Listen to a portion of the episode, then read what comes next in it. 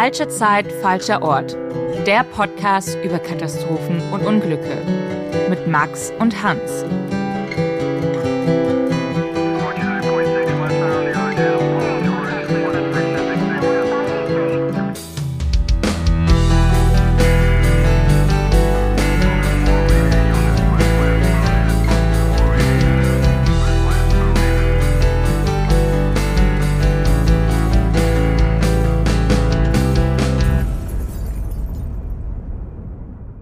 Herzlich willkommen zu einer neuen Folge von Falsche Zeit, falscher Ort, dem Podcast über Katastrophen und Unglücke mit. Mit Max. Und mir, Hans.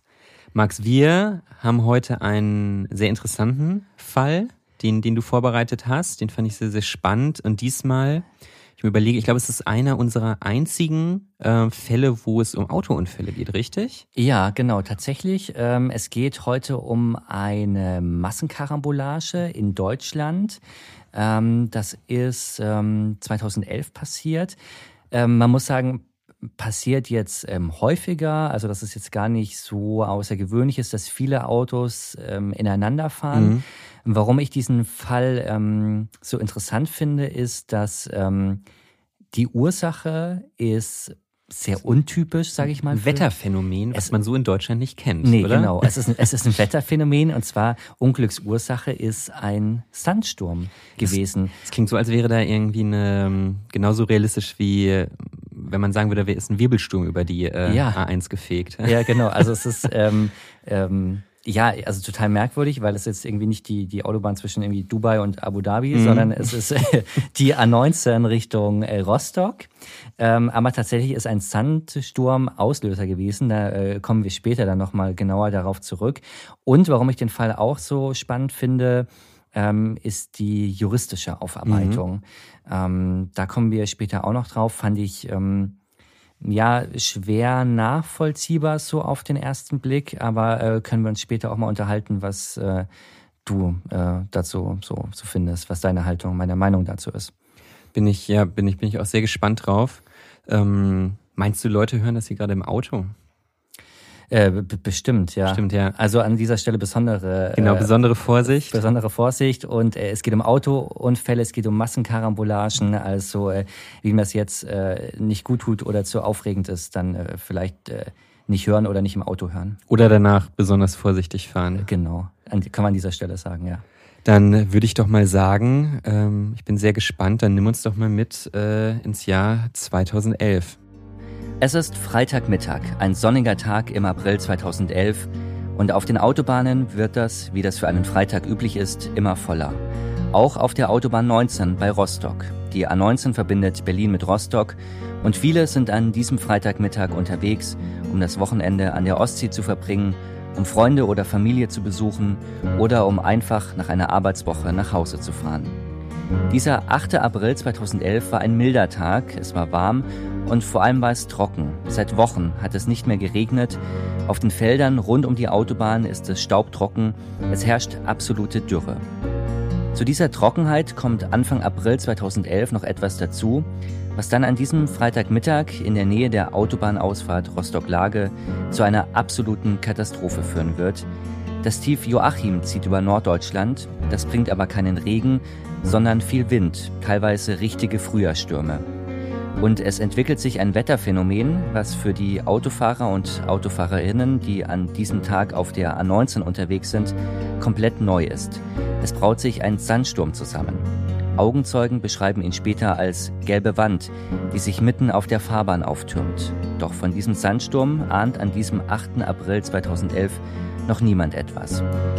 Und so fahren an diesem Mittag auf der A19 hunderte Autos mit normaler, schneller Geschwindigkeit Richtung Ostsee und wissen dabei nicht, dass sie geradezu in eine Katastrophe hineinfahren. Völlig ungebremst und ohne dass sie jemand warnen konnte, rasen sie nur wenig später in diesen Sandsturm hinein. Von einem Moment auf den anderen sehen sie nichts mehr als diese gelbe Wand, die sich vor ihnen auf der Autobahn aufgetürmt hat. Dutzende Autos krachen ineinander, verkeilen sich, blockieren die Fahrbahn und weitere Autos rasen in die Unfallstelle. Acht Autofahrer sterben, fast 130 Personen werden zum Teil schwer verletzt. Es ist die schwerste Massenkarambolage in Deutschland. Krass. Ich finde das so eine komische Vorstellung. Wir sind ja mitten in Deutschland quasi und auf einmal baut sich in kürzester Zeit einfach so diese, diese Sandsturm, wie war das, die gelbe Wand, äh, dieser Sandsturm da auf der Autobahn auf. Ja. Das ist wirklich nichts, was ähm, man irgendwie so an einem normalen Freitag erwarten würde. Nee, gar nicht. Also es gab auch im Vorfeld überhaupt keine Warnungen und ähm, ich meine, ich habe mich das dann auch gefragt, als ich diesen Fall vorbereitet habe. Ähm, wer denkt jetzt an einen Sandsturm, wenn er auf deutschen Autobahnen unterwegs ist? Also ja, man, man kennt so Geisterfahrerwarnungen, ähm, es passieren Unfälle täglich. Also das ist so dieses, sag ich mal, normale äh, Risiko, das man mhm. immer trägt, wenn man ähm, auf der Autobahn unterwegs ist. Aber ein Sandsturm äh, und dann gerade ähm, ja da oben so äh, Richtung Ostsee hätte ich, mir war gar nicht klar, dass so ein Phänomen überhaupt mal ähm, passiert ist, bevor ich diesen Fall ähm, gelesen hatte. Ich, ja, ich wusste das, ich hatte das mal irgendwo gelesen, dass ähm, ähm, so, äh, ja, aber eher so ein bisschen so Kategorie unnützes Wissen. Ja. Dass ja manchmal schon so Wüstensand nach Deutschland getragen wird, aber dann ja eher, dass man, dass er irgendwie so draußen liegt und so weiter. Und ja. ich meine, wir hatten doch, glaube ich, vor ein paar Monaten Fall, wo in Süddeutschland äh, so ein roter, roter Himmel über Freiburg und so ein bisschen genau. Sand da war. Genau, dieser Sahara-Wüstenstaub. Genau. Ne? Aber das ist ja dann oft so, dass ähm, ja die Wolken irgendwie so ein bisschen rötlicher genau. aussehen oder, oder ne, das Licht. Aber dass wirklich so, so ein Sandsturm ist und ähm, man gar nichts mehr sieht. Genau, das hätte ich, hätte ich auch nicht gedacht, dass das so in, mhm. so in Deutschland passieren kann. Ja, also und, und so ging es eben diesen Autofahrern auch ähm, an, an diesem Tag. Die waren alle ähm, mit, mit völlig normaler Geschwindigkeit unterwegs. Es gab jetzt ja auch keine Warnung im Radio zum Beispiel. Ähm, ja, und, und so sind die alle normal gefahren, manche schneller, manche ein bisschen langsamer. Also es war normaler Verkehr auf der Autobahn, wie man sich das so vorstellt, an so einem Freitagmittag. Und aber damit es dazu kommen konnte, da mussten ja einige Sachen zusammenkommen. Also es war ja, ist ja, glaube ich, nichts einfach gewesen, was jetzt nur an einem Faktor gehangen hat. Nee, also ähm, es war ein ja ein, ein Naturphänomen ähm, oder oder man hatte ja man man hat es ja nicht in der Hand gehabt. Die Felder waren völlig ausgetrocknet. Es hatte seit Wochen nicht mehr geregnet. Es war eine absolute Dürre. Und rund um die Autobahn an, an diesem Stück, an der A19, waren einfach ähm, ganz viele Felder. Und die waren entsprechend trocken, weil es einfach lange nicht mehr geregnet hat. Das ist ein Thema für Landwirte gewesen, ähm, aber jetzt sage mal so, der normale Autofahrer ähm, ja weiß das ja nicht oder man weiß ja auch gar nicht, ähm, ob da jetzt Felder sind oder nicht. Aber das war die Situation eben ähm, an diesem Tag und dazu kam eben, es gab nicht nur ähm, diese absolute Trockenheit, sondern es gab ähm, so den ersten Frühjahrssturm. Das waren richtige Böen, die da ähm, über, über die Felder gezogen sind. Und mittags, so gegen 12.30 Uhr, hatten die Böen dann eben richtig viel Kraft und, und sind da eben über die Felder gepeitscht. Also es war wirklich, es war einfach eine richtig blöde Kombination aus diesen verschiedenen Faktoren. Genau. Die, die Dürre, die Felder und äh, eigentlich ist es trotz die, die Autofahrer und Autofahrerinnen mittendrin. Genau. Also es war, war ähm, ein, ja, da kamen viele Faktoren zusammen. Und ähm, ja, Augenzeugen äh, sagen später, es war wirklich wie, wie eine gelbe Wand, die sich da so plötzlich auf die Autobahn gelegt hat. Ähm, eine andere Autofahrerin sagt später, das war wie eine Decke, die auf die Frontscheibe gelegt wird. Also mit anderen Worten, die Leute in den Autos, ähm, die werden da völlig überrascht, die fahren ganz normal und von einem Moment auf den anderen sehen sie gar nichts mehr. Sie mhm. sehen nur noch diesen Sand, der hochgewirbelt wird, der von den Feldern kommt. Und die Sichtweite, die beträgt ja zum Teil wirklich, ja, nur noch wenige Meter. Wow. Und ähm, so fahren die nahezu ungebremst in, in diese Wand, in diese Katastrophe hinein. Boah, das ist, ich meine, das kennt man ja vielleicht vom, äh, von, von starkem Schnee oder so, mitten im Winter oder so, ja, wo man dann genau. ja aber in der Regel oder beziehungsweise alle irgendwie, würde ich jetzt mal sagen, so gut darauf vorbereitet sind, auch einigermaßen wissen, dass man da dann deutlich, deutlich langsamer fährt. Genau, oder Nebel ist ja auch sowas im genau, Herbst Nebel, irgendwie früh Schnee. morgens. Aber ähm, das weiß man ja oft schon vorher. Oder man hat, man hat den Wetterbericht gehört, man, man sieht ja auch, ähm, wie das Wetter dann so ist. Das, das kommt ja dann nicht ganz so plötzlich.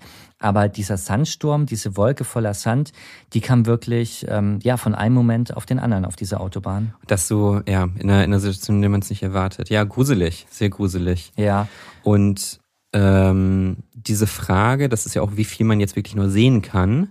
Also es hat ja auch eine juristische Komponente oder eine juristische Signifikanz. Genau, also diese Frage wird extrem entscheidend sein, wenn wir uns damit beschäftigen, später, wie das Ganze juristisch mhm. aufgearbeitet wurde. Ähm, ja, wie viel kann man noch sehen? Äh, wie viel Sichtweite nimmt jeder Autofahrer wahr? Ähm, und das ist ein Fall, ähm, eine Frage, wo man sich sehr lange ähm, darüber unterhalten hat, wird dann auch ähm, sehr interessant später, wenn wir uns über ähm, den Gerichtsprozess unterhalten. Mhm. Und ähm, was hat sich denn jetzt genau? Also wir haben jetzt, ähm, jetzt taucht diese riesige Sandwolke auf. Autos fahren rein, ungebremst, bei normaler Geschwindigkeit, die sie vorher hatten, weil es so plötzlich war. Was hat sich jetzt genau in dieser riesigen Sandwolke da auf der Autobahn abgespielt? Ja, also auf beiden Fahrbahnen, also sowohl auf der Spur Richtung Rostock als auch ähm, auf der Richtung Berlin, prallen insgesamt 85 Fahrzeuge 85 ineinander. Also Fahrzeuge. Das ist richtig das ist viel. riesig. Ja. ja, genau. Also das ist, wie gesagt, die größte Massenkarambolage auch äh, in Deutschland. Ähm, ja, und diese 85 Fahrzeuge, die waren alle mit normaler Geschwindigkeit unterwegs und entsprechend ähm, ja krass sind auch einfach die Ausmaße. Das muss ich ja auch, ich habe das gerade mal probiert, so im Kopf zu überschlagen, wie ja. lang das eigentlich ja auch gewesen ja. sein muss. Bei 85 Fahrzeugen nehmen wir, ich weiß nicht, drei, vier Meter pro Fahrzeug über mehrere Spuren, dann sind wir irgendwie bei einer Länge von, äh, puh, müssen wir jetzt irgendwie ausrechnen, ne? Aber es sind auf jeden Fall einige, also 50, 60, 70 Meter, ja. wenn nicht sogar länger, über muss ich das dann ja über diese Autobahn gezogen haben. Ja, also es ist ein absolutes ähm, ja, Schlachtfeld, muss man sagen, was, was da ähm, dann entstanden ist. Ähm, die Autos, die verkeilen sich ineinander. Auch Laster sind ja sind dabei. Die liegen verstreut über die Fahrbahn, sind in Leitplanken gerutscht, aufeinander gefahren gut 30 Fahrzeuge fangen zu brennen an. Das ist auch eine oh, ordentliche Zahl, ja. 30 Fahrzeuge. Ähm, ein LKW hatte auch noch hochentzündliches Gefahrgut geladen. Ähm, immer wieder kommt es dann bei dem Laster ähm, zur Explosion. Also ein absolut krasses, chaotisches Bild mit wahnsinnig vielen ähm, beteiligten Autos. Und wenn du überlegst, 85 Fahrzeuge, ähm, in einem Fahrzeug sitzen ja dann auch mal mehr als mhm. nur eine Person drin. Ähm, also es sind, sind wirklich ähm, ganz viele Autos und vor allem ganz viele Menschen in diese Katastrophe verwickelt. Ja. Ich habe übrigens früher mal ganz, ganz früher habe ich immer gedacht, wegen Hollywood-Filmen, dass Autos immer explodieren. Ja. Dann habe ich gedacht, ich bin clever, weil ich erfahren habe, dass es nicht so ist. Und jetzt habe ich, glaube ich, durch unsere ganzen Fälle äh, gelernt, dass es doch häufiger passiert, als man denkt. Ja, ja absolut, ja. Und es muss auch gar nicht der Laster sein, der was hochexplosives geladen hat. Mhm. Also ähm, so ein normales, ähm, handelsübliches Auto äh, kann auch ähm, wirklich schnell Feuer fangen ja. oder anfangen, ähm, ja. Oder auch Elektroautos. Ja. Seit, äh, mit, mit den äh, brennbaren Batterien und so weiter. Das genau. ist ja genau. auch ein, auch ein Problem. Ja. Aber äh, zurück zur A19. Ja. Das ist ja, also wir haben jetzt, das muss ja 85 Wagen, Lastwagen und so weiter, die da dort in der verkeilt wird. Für die Einsatzkräfte ähm, die jetzt, also sind die, ich denke mal, die sind kurz darauf aufgeschrieben, das muss ja ein absolut chaotisches Bild gewesen sein. Absolut, also nicht nur diese ganzen verkalten ähm, Autos, Menschen, die ja auch zum Teil noch in ihren Fahrzeugen eingeschlossen waren, weil sich das verklemmt hat, weil die Tür nicht aufging. Andere sind raus, sind so, ja, relativ desillusionierter über die Autobahn gestolpert. Und dazu kam, dass der Wind immer noch nicht abgeflaut hatte. Und das ist für die Helfer selbst jetzt auch ein Problem, weil sie bekommen immer wieder Sand ins Gesicht. Sie bekommen den in die Augen. Das alles kommt, wird von den, Wälder, äh, von den Feldern ja noch weiter aufgewirbelt. Und ähm, ja, sie tun sich dann erstmal auch schwer, dass sie, dass sich dann Überblick verschaffen. Sie sehen zum mhm. Teil auch gar nicht das Ende dieser Karambolage, weil die Sichtweite ja immer noch ähm, ja niedrig ist. Ja. hat sich Sand auf, auf die Autos auch gelegt. Ähm, und das, was Sie sehen können bei all diesem Chaos, ist ein absolutes Trümmerfeld. Sie sehen noch brennende Autos, ausgebrannte Autos, die ineinander verkeilt sind, zum Teil eben mit Sand, mit Schlamm bedeckt. Ähm, und dazu kommen natürlich diese starken Windböen, die bringen nicht nur ähm, Sand auf die Autobahn, sondern es ist natürlich für, für Feuer ist Wind ja immer ganz schlecht. Und diese Windböen fachen natürlich das Feuer immer weiter an. Äh, teilweise Windgeschwindigkeit bis zu 100 kmh über wow. die Autobahn. Also das ist auch für die Einsatzkräfte erstmal eine total chaotische, unübersichtliche Situation. Und das ist ja, wir sind da ja auch noch so ein bisschen, bisschen so im ländlichen Raum auch eher, oder? Also es ist jetzt glaube ich auch nichts, was so eine Freiwillige Feuerwehr äh, jeden Tag damit zu tun ja, hat. Ja, zumindest nicht in der Dimension. Also ja. es ist äh, kurz vor Rostock. Ähm, ja, und, und die Einsatzkräfte, die können erstmal gar nicht so viel tun, weil sie kommen ja an die Menschen nicht mhm. richtig ran, die eben da zum Teil noch verletzt äh, in ihren Autos eingeschlossen Boah. sind. Und wir haben ja noch den Gefahrgutlaster, der äh, immer noch, ähm, wo immer noch Explosionen zu hören sind. Dazu der Wind, also das sind, sind total ungünstige mhm. ähm, Ausgangsbedingungen jetzt für den Rettungseinsatz. Und so dauert es auch wirklich Stunden, bis die Feuerwehr die Brände gelöscht hat.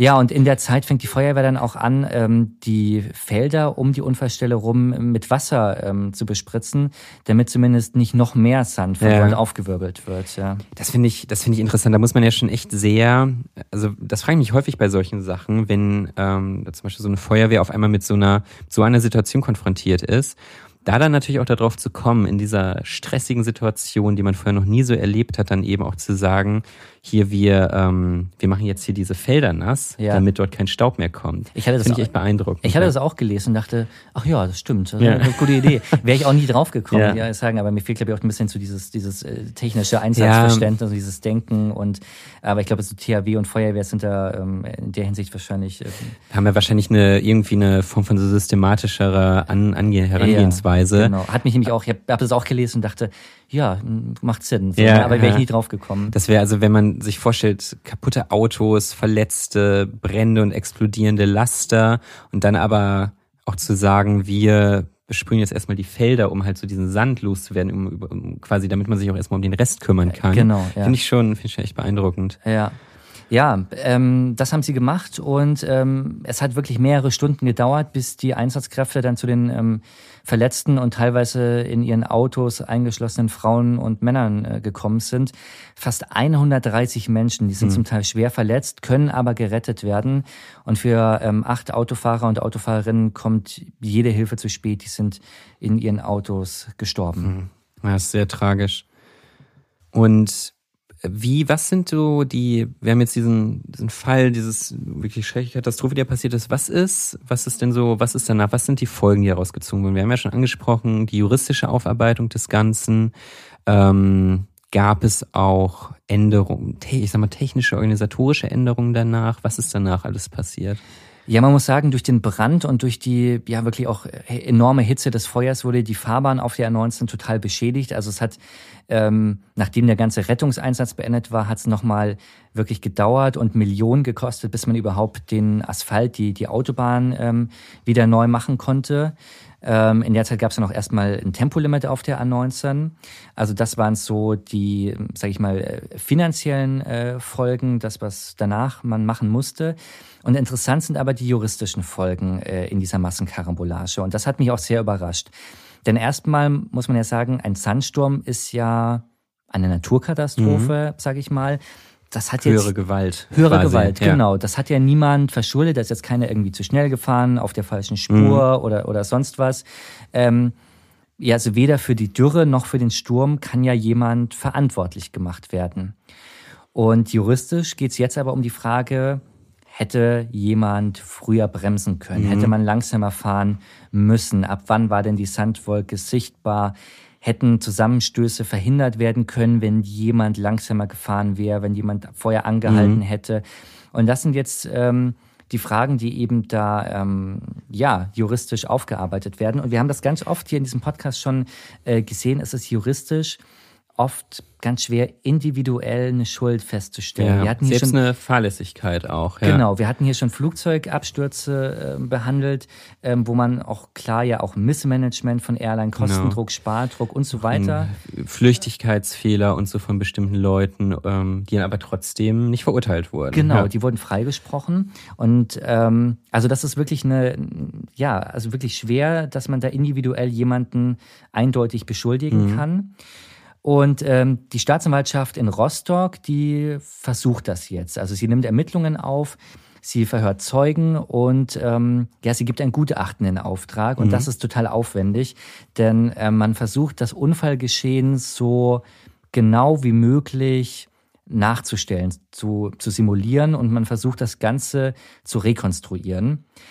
Das dauert äh, drei Jahre. 2014 mhm. werden dann am Ende sieben Menschen verantwortlich gemacht und erhalten Strafbefehle, werden also verurteilt wegen fahrlässiger Tötung, fahrlässiger Körperverletzung oder Gefährdung des, Straßen, des äh, Straßenverkehrs. Mhm.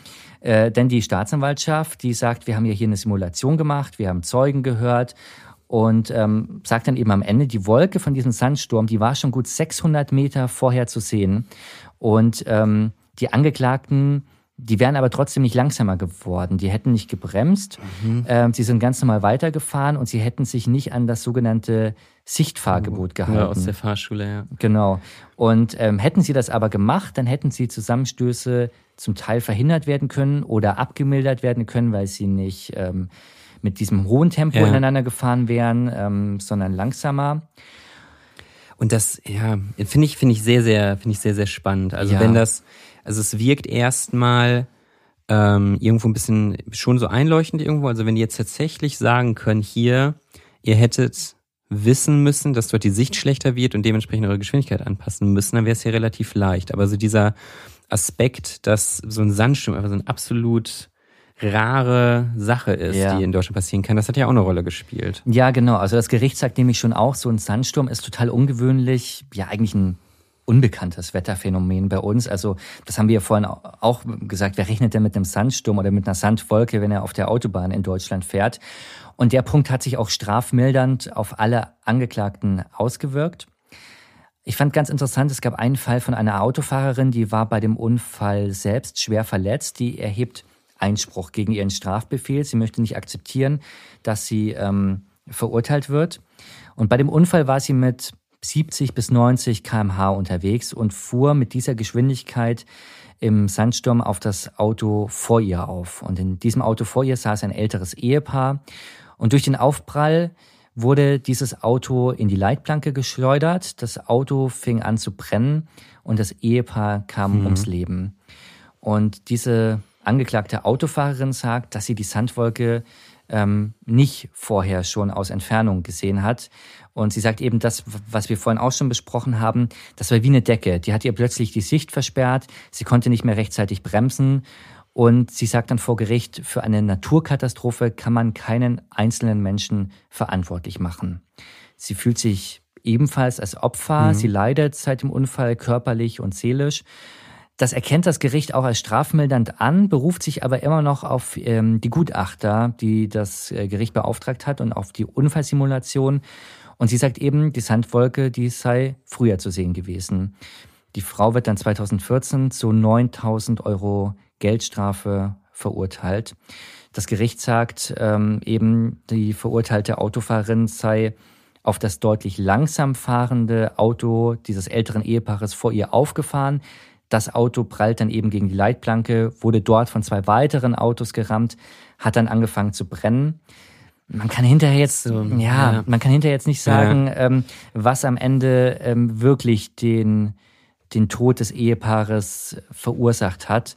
Ähm, weil eben so viele Autos, so viele verschiedene äh, Autos und, und äh, Lenker da ähm, mit involviert waren das Gericht sagt, die verurteilte Autofahrerin, die steht eben am Anfang dieser Kausalkette. Also hätte sie dieses Auto nicht gerammt, wäre das auch nicht an die Leitplanke geschleudert worden und wäre dann auch nicht von zwei weiteren Autos gerammt worden und hätte dann nicht angefangen ähm, zu brennen.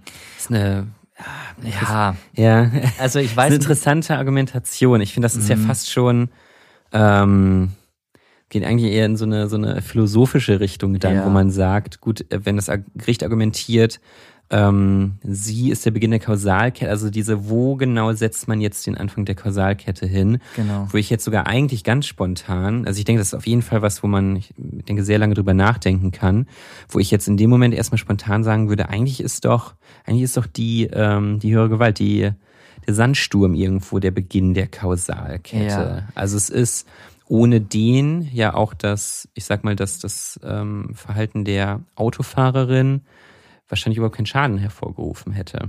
Ja, also ich habe mir all diese Fragen auch gestellt. Ich finde dieses Urteil ganz schwer nachzuvollziehen, mhm. auch wenn ich sage, okay, ich bin kein Jurist, ich bin nur Laie. Ich finde es ähm, ja wirklich, mir, tut, mir fällt es wirklich schwer, das nachzuvollziehen, weil es ist eine Naturkatastrophe und es sind jetzt so viele ähm, Autos und Menschen da verwickelt worden. Und da wirklich zu sagen, diese eine Autofahrerin, wenn die langsamer gefahren wäre, wenn die gebremst hätte, mhm. dann hätte das, also es ist ein bisschen dieses hätte, hätte, ne? was yeah. wäre, wenn gewesen, wo ich mich ein bisschen schwer tue, das ähm, eindeutig äh, nachzuvollziehen. Und ähm, ich meine, ja, es ist, ein, es ist eine Naturkatastrophe, es ist eine Naturgewalt. Ähm, es lässt sich sicher darüber streiten, ab wann man das hätte sehen können. Da gibt es unterschiedliche Zeugenaussagen. Ähm, aber alles in allem ähm, fällt es mir wirklich schwer, das äh, nachzuvollziehen. Ja. ja, also die, es wäre jetzt auch so meine erste Reaktion. Also auch so dieser Gedanke, dass da genau da auch nochmal Leute extra oder was heißt extra, dass dann auch Leute noch mehr verfolgt werden, strafrechtlich, die selbst auch Opfer gewesen sind in dieser ja, ganzen Sache. Genau, das ist natürlich auch so ein Aspekt. Es wird natürlich strafmildernd, mhm. äh, strafmindernd ähm, betrachtet, aber trotzdem so dieser Gedanke, da sind Leute in einer Situation gelandet, die sie wahrscheinlich überfordert hat. Ja, ich denke, das kann man so, ja. kann man von ausgehen und die dann aber trotzdem noch ähm, strafrechtlich, strafrechtlich verfolgt werden und auch ja verurteilt werden dann für Sachen, wo man ja, ich denke schon irgendwo argumentieren kann, so ist das wirklich, hatten die da jetzt wirklich Schuld dran oder nicht? Oder war es, oder ist in diesem Falle wirklich eine individuelle Schuld nachweisbar? Ja. Und wenn man sich auch so die anderen Fälle anschaut, die wir im Podcast hier besprechen, wo Leute für, würde ich fast sagen, äh, eindeutigere Verfehlungen halt natürlich dann auch straffrei mhm. ausgehen, weil sie ja häufig in einer, in einer Organisation sind, in einem Unternehmen, in einem Konzern oder so weiter, wo die Schuld so ein bisschen durch den, durch diesen ganzen organisatorischen Hintergrund irgendwo verdeckt wird. Ähm, ja, finde ich interessant. Das ist definitiv so ein Fall, wo man, wo man lange drüber nachdenken und drüber diskutieren ja. kann, finde ich. Es wird dann natürlich ein bisschen philosophisch, ne? mhm. ne? Was, was ist Recht, was ist Unrecht, wo beginnt Schuld und Verantwortung. Ähm, und das hast du auch gesagt, man muss sagen, natürlich, die Angeklagten waren ja auch alles selbst Opfer. Die sind mhm. völlig ähm, unverantwortlich in diese Situation hineingeraten und ähm, waren dann ähm, vielleicht weiter vorne drin, sind weiter hinten gefahren. Ähm, das ist dann am Ende wirklich absoluter Zufall, wo auf der Autobahn du unterwegs warst, als das passiert ist. Wärst du da irgendwie eine Stunde früher durchgefahren, ähm, da, da gab es noch keine Sandwolke, ne? wärst du durchgekommen. Und man muss sagen, diese Autofahrerin, die da verurteilt wurde, die dann ja auch in Berufung gegangen ist und letztendlich dann doch wieder verurteilt wurde, ist nicht das einzige Urteil. Es gibt noch einen weiteren Prozess ein Jahr später. Da wird ein Lkw-Fahrer zu 3600 Euro Geldstrafe verurteilt. Er ist mit seinem Laster auf einen anderen Laster aufgefahren ähm, und hat dann wiederum den Tod eines weiteren Autofahrers verursacht. Auch hier begründet das Gericht das Urteil damit, dass der Lkw-Fahrer die Sandwolke hätte früher sehen können. Also es ist sehr komplex. Ja, es ist, ähm, definitiv. finde ich, einer der spannendsten juristischen Fälle, zumindest so in Deutschland der letzten Jahre, was so Unglücke und Katastrophen angeht, ähm, was so die Rechtsprechung angeht. Ähm, es gibt eine ganz gute Doku dafür, äh, davon heißt Die Narbe vom NDR. Mhm. Da kommen ähm, auch ähm, Überlebende ähm, dieses Unglücks ähm, zu Wort. Und da geht es dann auch sehr um die juristische Auseinandersetzung. Fand ich sehr spannend, was sehr eindrücklich nochmal genau dieses Problem, worüber wir uns jetzt unterhalten haben, ähm, so, so nochmal auf den Punkt bringt. Das ist, ja, ist wirklich eine, eine also sehr, sehr spannend. Werde ich auf jeden Fall nochmal reinschauen. Auch so diese ganze Frage, also wo ich da jetzt auch drüber nachdenke, da wird es natürlich dann sehr philosophisch, das ist so diese Frage, inwiefern wir das Glück oder Pech einer Person in so eine moralische und ähm, eigentlich auch eine juristische Bewertung einfließen lassen. Ja. Das finde ich so ein ganz interessanter Gedanke, ähm, dass wir also sagen wir mal, gerade auch bei dieser Frau zum Beispiel wäre jetzt so ein Gedanke, die hatte ja, also man kann sich, ich denke, leicht ein Szenario vorstellen, wo exakt das Gleiche am Ende passiert wäre, aber sie hatte das Glück, ein oder zwei Autos dahinter zu sein oder so. Ja, genau. Also dieser Gedanke, wahrscheinlich, genau, wahrscheinlich wäre es, wahrscheinlich hätte es auch dieses Ehepaar leider nicht überlebt und so weiter, aber dann wäre halt einfach ein anderes Auto. Und die, die andere, also im Grunde genommen hatte diese Frau das, das Pech, exakt in dem Auto dahinter zu sein. Ja. Ähm, wobei es einfach eine sehr, sehr hohe Wahrscheinlichkeit gibt, dass irgendein anderer Autofahrer, irgendeine andere Autofahrerin, die an ihrer Stelle dort gewesen wäre, wahrscheinlich genau das gleiche Resultat hervorgerufen hätte. Ja, genau. Und was ich ganz interessant fand, auch, dass sich ähm, die Angeklagten und Verurteilten ähm, als Opfer ja sehen. Also sie leiden jetzt zum Teil mhm. auch wirklich körperlich und auch psychisch an den Folgen dieses Unfalls und ähm, haben es zum Teil ja auch ähm, wirklich mit, mit Mühe wieder zurück in einen Alltag, in ein normales Leben geschafft mhm. ähm, und haben dann aber gleichzeitig noch diese rechtliche Schuld, die ihnen auferlegt wurde. Und damit umzugehen, stelle ich mir auch ganz schwer vor, weil man sich ja ähm, selbst nicht schuldig fühlt. Ähm, also man, es tut einem natürlich total leid ähm, um das, was passiert ist, ähm, aber man fühlt sich, glaube ich, nicht als Täter, also auch nicht als, ähm, sag ich mal, zufälliger Täter aus Versehen, sondern ja. glaube, man fühlt sich da sehr als Opfer, was ich total nachvollziehen kann als Außenstehender, wenn ich jetzt diesen Fall lese. Und diese Rolle als Schuldiger, als Beklagter, als Angeklagter ist ja auch psychisch nochmal richtig belastend, stelle ich mir so vor. Definitiv. Und da frage ich mich auch, und äh, vielleicht kriegen wir im Nachhinein irgendwelche Nachrichten auf äh, äh, über, über unseren Instagram-Account von, ich weiß nicht, jemandem, der sich mehr mit Jura oder Rechtsphilosophie auskennt.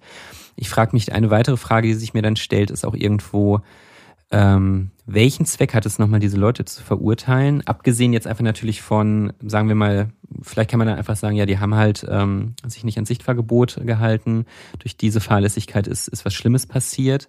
Ähm, aber abgesehen von diesem ganz lapidaren, da wurde was falsch gemacht und die sind dafür verurteilt worden. Also welche in diesem Falle von Leuten, die da selbst im Grunde auch gleichzeitig Betroffene waren, in einer wirklich außergewöhnlichen Situation, ähm, welchen Zweck hat das Ganze da nochmal, ja, äh, diese Leute auch nochmal zu verurteilen? Ja, das ist ein guter Punkt, weil so ein ähm, Urteil soll ja auch immer, naja, eine Art pädagogischen ja, Zweck also, oder zumindest irgendwie ja ähm, irgendwas soll ja auch für das weitere Leben des Angeklagten genau. ja noch so ein, so ein Punkt sein, wo man sagt, okay, hier, ähm, das, das war eine Lehre oder, oder das war ja irgendeine Lektion so irgendwie. Und das ist natürlich in dem Fall, finde ich das, ja, schwer. Ja. Ich meine, die Angeklagten leiden ja selbst unter diesem Unfall. Ähm, ich weiß nicht, ob da eine Verurteilung und wenn es auch nur in Anführungsstrichen ähm, eine Geldsumme ist oder ja, ich weiß nicht, was da am Ende der Mehrwert ist. So, ne? ja. Genau, also da, ich denke, ja, genau, welchen, welchen Zweck hat so eine Vorstellung? Genau wie du sagst, es soll irgendwie auch eine Abschreckung sein. Ich denke also für andere eine Abschreckung, das Gleiche nicht zu machen, weil sie dann wissen, dafür werde ich verurteilt. Für die Täter soll es eine Abschränkung sein, das Gleiche nicht nochmal zu tun. Und ähm, genau diese Punkte sehe ich da einfach einfach nicht so richtig gegeben, sondern eher, dass da nochmal so eine ja in so eine Wunde eigentlich nochmal so rein reingedrückt wird. Ähm, Finde ich spannend. Ich bin echt gespannt, ob uns, ob wir, ob sich vielleicht irgendjemand bei uns meldet, ja. der da eine andere Perspektive dazu hat. Fände ich auf jeden Fall sehr, sehr ja. spannend. Da merkt man auch, dass so ähm, Jura echt ein wahnsinnig spannendes Feld ist. Also wenn du wirklich Richter oder Staatsanwaltschaft, äh, Staatsanwalt bist, ähm, wie komplex so ein mhm. einzelner Fall ist und ähm, ja, finde ich auf jeden Fall auch, auch sehr spannend. War jetzt mal ein ungewöhnlicher äh, Fall für den Podcast, ja. finde ich, weil es ist ähm, ja, also dass wir, dass wir den Fokus so auf die juristischen Folgen legen, hatten wir, glaube ich, auch noch nicht in einem Fall. Nee, also ich meine, wir, wir sprechen ja schon darüber. Ich finde, das ja. ist auch immer ein sehr, sehr, sehr, sehr interessanter und auch wichtiger Teil des Ganzen. Aber ich würde, ja, gut, das, ich will jetzt nicht sagen, das war hier der spannendere Teil. Ich denke, ja. der, das Unglück an sich war auch auf jeden Fall sehr, sehr außergewöhnlich. Aber hier finde ich, wir haben ja schon oft über Unfälle gesprochen, wo wir, oder Unglücke, wo wir schon gedacht haben, ja, spannend dass, oder interessant, dass, dass diese Person jetzt freigesprochen ja, wurde oder genau. dafür verurteilt wurde. Ja. Aber hier finde ich es echt besonders bemerkenswert, äh, dass jemand äh, unter diesen Umständen verurteilt wurde. Ja, also hier ist genau das Gegenteil. Also wir, genau. wir wundern uns, sag ich jetzt mal in Anführungsstrichen, so aus, aus außenstehender Laie so, warum gab es denn dann einen Freispruch? Und hier ist es genau das Gegenteil. Hier ist es ungewöhnlich, warum kam es denn ähm, zu einer Verurteilung? Ja, ja genau. Wir müssen eigentlich irgendwann, irgendwann müssen wir vielleicht nochmal eine, eine Folge aufnehmen mit jemandem, der richtig viel von Jura oder, oder Rechtsphilosophie oder so versteht. Ja.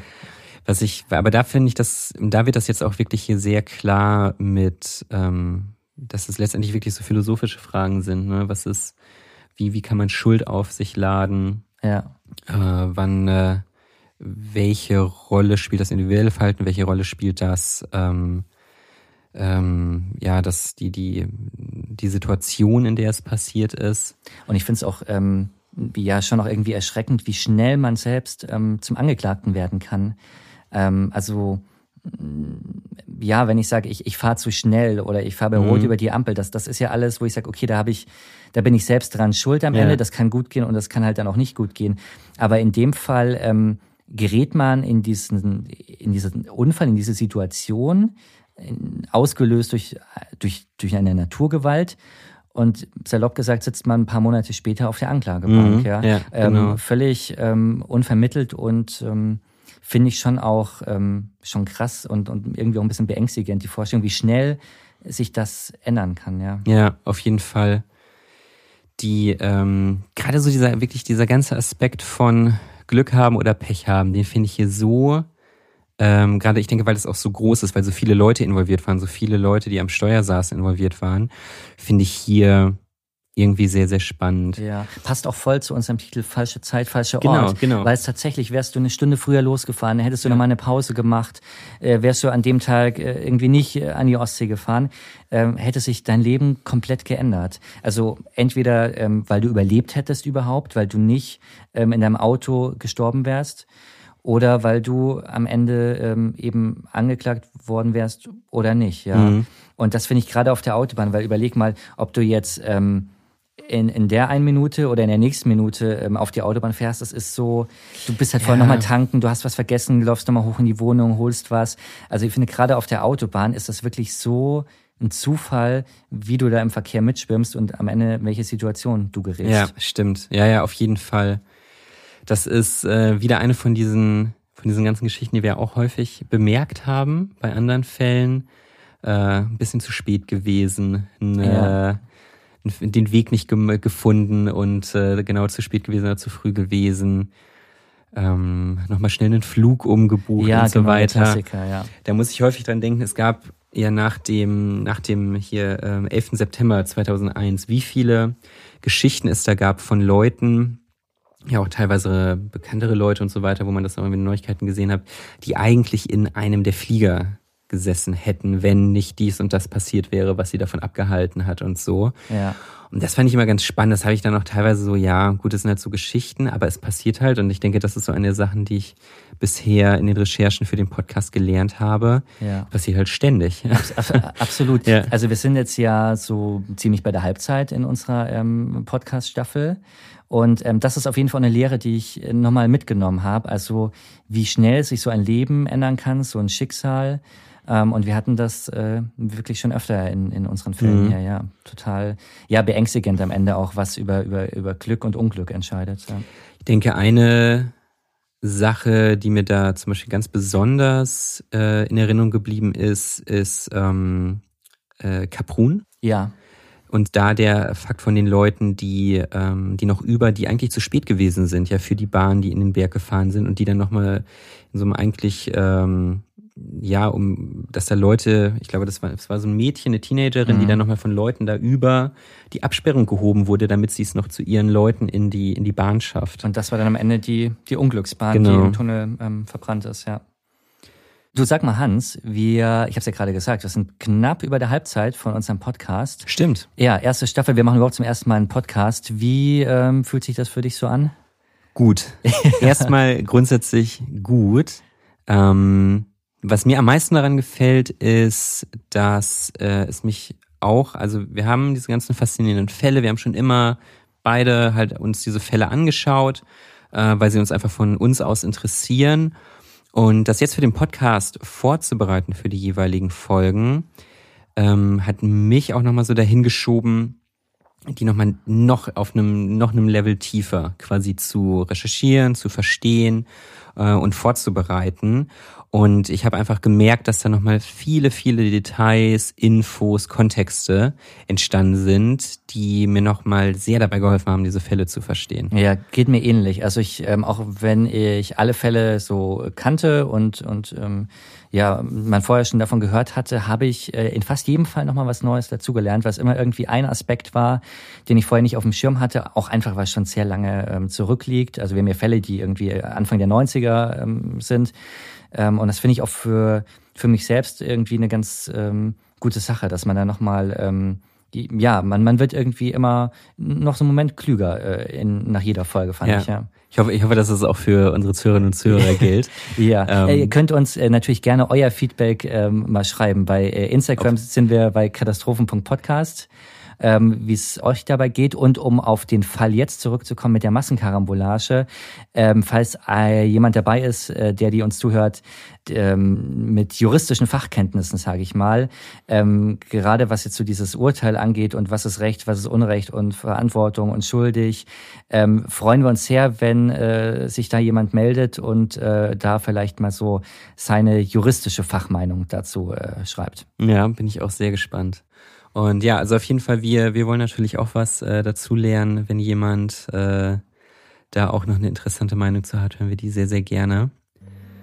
Ja. Und dann würde ich sagen, ich bin. Äh, Du bist, du bist äh, mit dem nächsten Fall ähm, bist du dann dran. Du bringst Genau. dann einen neuen Unglücksfall, eine äh, neue Katastrophe mit in unseren Podcast. Und ähm, ja, dann hören wir uns nächste Woche wieder. genau.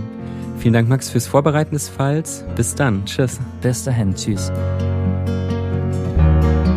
Falsche Zeit, falscher Ort wird präsentiert von Max und Hans. Producerin Judith Trost. Sounddesign Simon Büchsenschütz. Schnitt Hermann Nguyen.